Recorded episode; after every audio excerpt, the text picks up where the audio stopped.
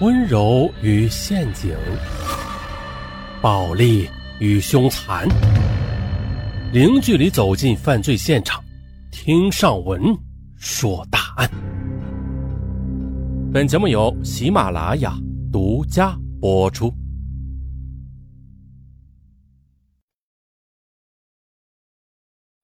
救命！救命啊！有人要杀我！一九六四年。三月十三日凌晨三点十五分，美国纽约皇后区奥斯汀街的一栋公寓外，传来女子哀嚎求救的声音。那声音划破寂静的夜空，凄惨又绝望。啊，这是一个年份很久远的案件，并且它是一起国外大案。案件中呢，有一名女子遇害身亡。这案子嘛，不是那种特大的刑事案件，但是呢。它影响很大，值得一说。咱们继续说，这凄厉的呼救声越来越弱，半个小时之后，求救声就没了。最终呢，女子在绝望中被刺身亡，死后还遭到性侵。这名遇刺女子是二十八岁的凯迪·杰诺维斯，而这起案子。是美国史上最臭名昭著、最绝望，并且影响深远的吉诺维斯命案。吉诺维斯是在酒吧工作，当晚凌晨两点多下班，当他拖着疲惫的身躯将车停好之后，便步行的走向公寓。可吉诺维斯他怎么也不会想到，就在家门口，死神正向他逼近。吉诺维斯突然觉得身后有诡异的身影在跟着他。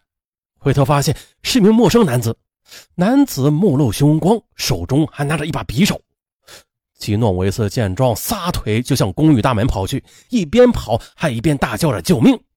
可是呢，终究还是没有能跑过那名男子。男子很快的就追上了吉诺维斯，从背后勒住他的脖子，扬起手中的匕首朝他身上刺去。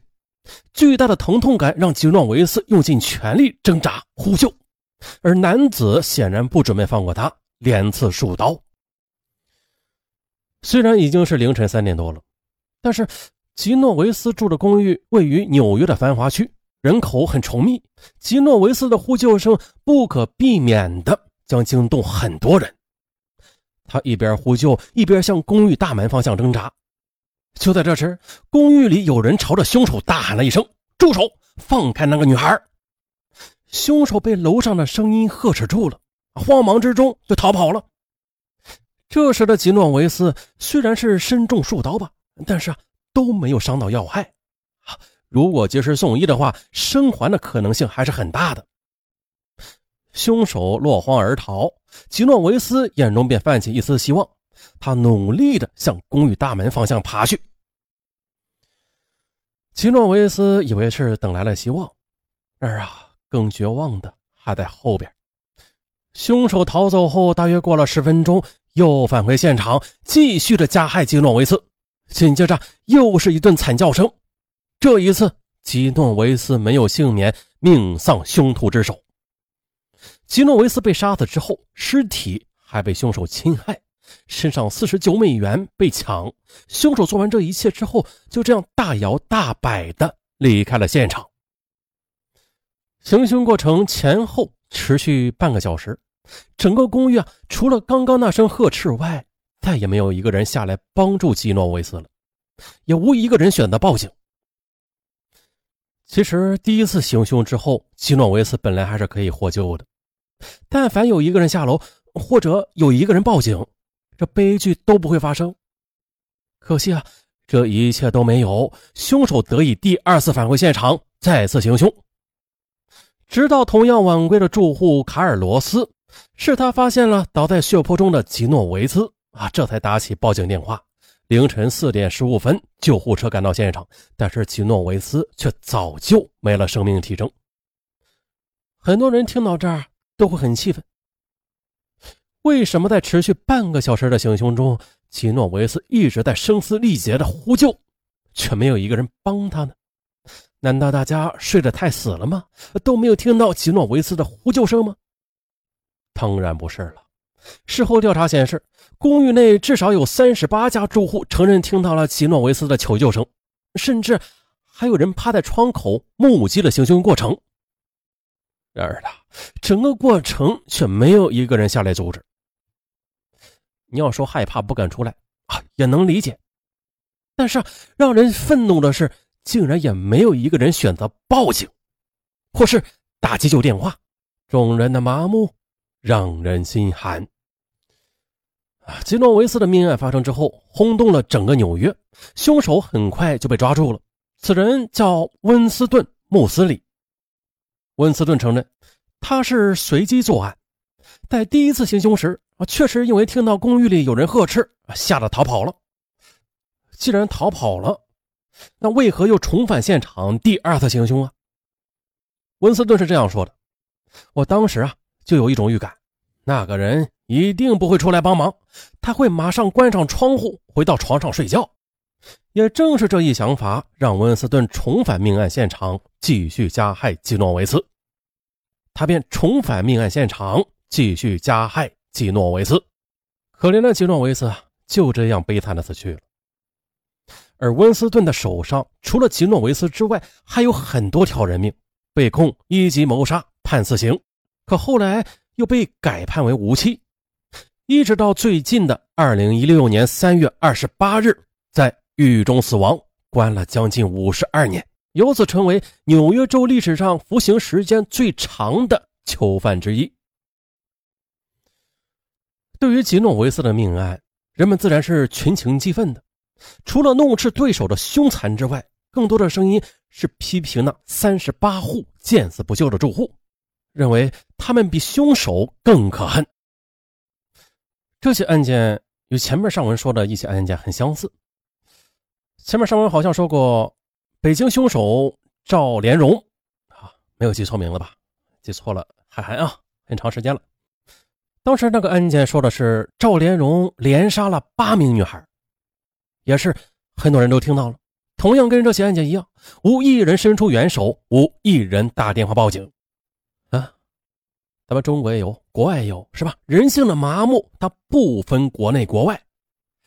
就像网上一些人，所在网上吧，所有人都是正义感爆棚，但是当你走上大街时，看到的却尽是麻木。这种巨大的反差，到底是上网的人从来不逛街呢？还是逛街的人从来不上网啊！还有当年，就是发生在烟台招远，啊，就是尚文现在的所在地，发生在烟台招远的麦当劳杀人事件。这起案件尚文记忆犹新。为什么？这起案件是发生在二零一四年五月二十八日，地点烟台招远。再准确点的地址就是。离着尚文的手机店，那时候尚文开手机店，离着尚文的手机店，嗯，大约有二百多米啊，不到三百米。那个地方是招远最大的一个购物商城，啊，麦当劳就在一楼。案件发生后的一个小时之后吧，也巧了，尚文去那个商场去购物，结果发现了这商场门口怎么这么多警车呀？这是发生了什么事啊？那时候还不知道呢，后来。才听别人说的，说呀，也是一伙人问一个不到四十岁的母亲要电话号码，可是因为对方拒绝说出自己的电话号码，啊，就被六名全能神的邪教活活给打死了。啊，对，这伙人还是邪教。当时呢，这起案子也是震惊全国的，并且也是围绕在目击者的行为冷漠上和事不关己上。同样的，跟这起案件也是相似的。麻木，无动于衷，事不关己。那些无动于衷的旁观者到底是什么心理啊？吉诺维斯命案之后，很多科学家也试图解释这一现象，进而提出了旁观者效应。也就是说呀，在这一起突发事件中，旁观者数量越多，就会导致越多的旁观者提供帮助的可能性大大减少，反应的时间也会被拉长。什么原因呢？简单点来说，旁观者越多，人们的愧疚感也就会越分散，责任感也就被极大的削弱了，以至于脑海中啊会出现一种声音：嗯，总会有其他人帮忙的，又不是我一个人听到或看到，是吧？嗯，这么多人，肯定有人报警了。哎，我还是看看再说吧。由此的冷漠便产生了。而我们今天说的吉诺维斯命案，不也正是如此吗？你敢说这不是冷漠吗？难道这一切都只是巧合吗？住在那栋公寓里的都是麻木不仁的人吗？啊，都住到这个公寓里了，就这么巧合？而恰好正义的人又没有住到附近？这，划重点，大家思考。好了，本案到此结束，咱们下期再见，拜拜。